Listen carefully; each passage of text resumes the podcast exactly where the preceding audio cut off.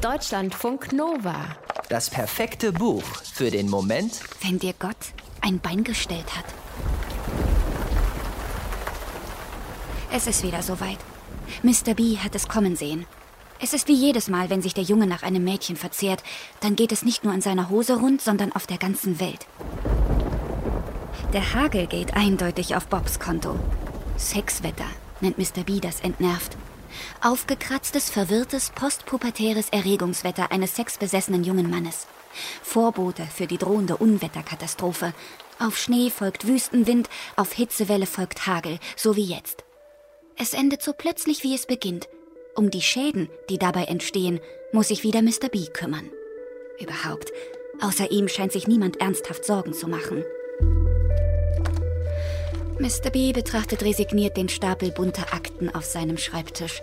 Die losen Blätter, die sich bis zur Decke stapeln, die vielen Klebezettel, die an Wichtiges zu erinnern versuchen und sich gegenseitig mit Dringlichkeit übertrumpfen.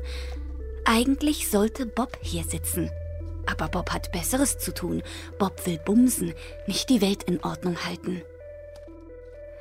Genau genommen macht sich aber nicht nur Mr. B Sorgen. Auf den losen Blättern stehen Gebete. Ganz kleine, aber auch ganz große. Viele klingen verzweifelt, wenige dankbar. In den Aktenmappen, da stehen die fetten Probleme. Mr. B kommt nicht mehr hinterher, sie abzuarbeiten.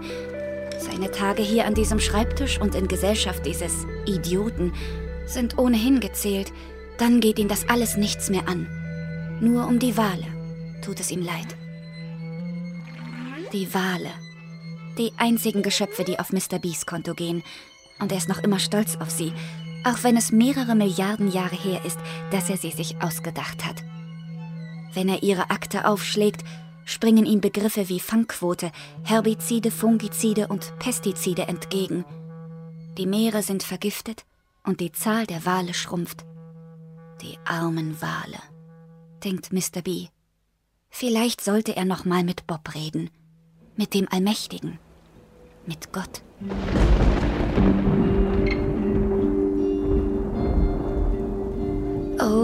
Mein Gott heißt die deutsche Übersetzung von McRossoffs Roman There is no Dog aus dem Jahr 2011. Die mehrfach ausgezeichnete Kinder- und Jugendbuchautorin erfand dafür einen Gott, wie wir ihn uns alle wahrscheinlich nicht vorstellen würden, vorausgesetzt wir wollen uns überhaupt einen vorstellen. McRossoffs Gott ist nicht alt und weise und gütig. Ihr Gott ist jung und unerfahren und arrogant. Außerdem selbstsüchtig, faul, ignorant, unreflektiert, unhöflich, verantwortungslos und impuls- und hormongesteuert. Findet jedenfalls Mr. B, Gotts unfreiwilliger und wesentlich älterer Assistent. Bob, so Gotts richtiger Name, hat den Job aufgedrängt bekommen. Von seiner Mutter, die ihn wiederum beim Pokern mit diversen Göttern gewonnen hatte. Und weil sie lieber den ganzen Tag mit Jetons und Gin verbringt, hat sie ihren Gewinn dem Sohn zugeschoben. Der fand die Idee, eine Erde zu erschaffen, gar nicht übel, obwohl er keine Erfahrung mit sowas hatte.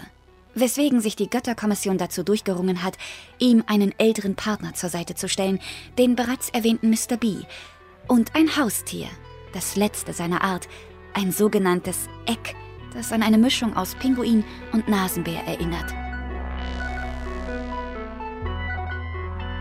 So ganz dämlich hat sich Bob in den ersten sechs Arbeitstagen nicht angestellt. Er erschuf Löwen und Schmetterlinge, Regenwürmer und Kakerlaken. Aber dann kam die Sache mit dem Ebenbild. Mr. B kann es bis heute nicht fassen, dass Bob die Menschen erschaffen hat. Ohne sie wäre die Erde das reine Paradies. Naja, zu spät. Sechs Wochen Kündigungsfrist bleiben dem alten Mr. B noch. Dann will er sich um einen anderen Job bemühen. Leider werden diese sechs Wochen kein Spaziergang für ihn. Bob hat sich in eine Zoopflegerin namens Lucy verliebt. Lucy ist aber keine Frau, die sich mal ebenso mit einem Gottblitz rumkriegen lässt.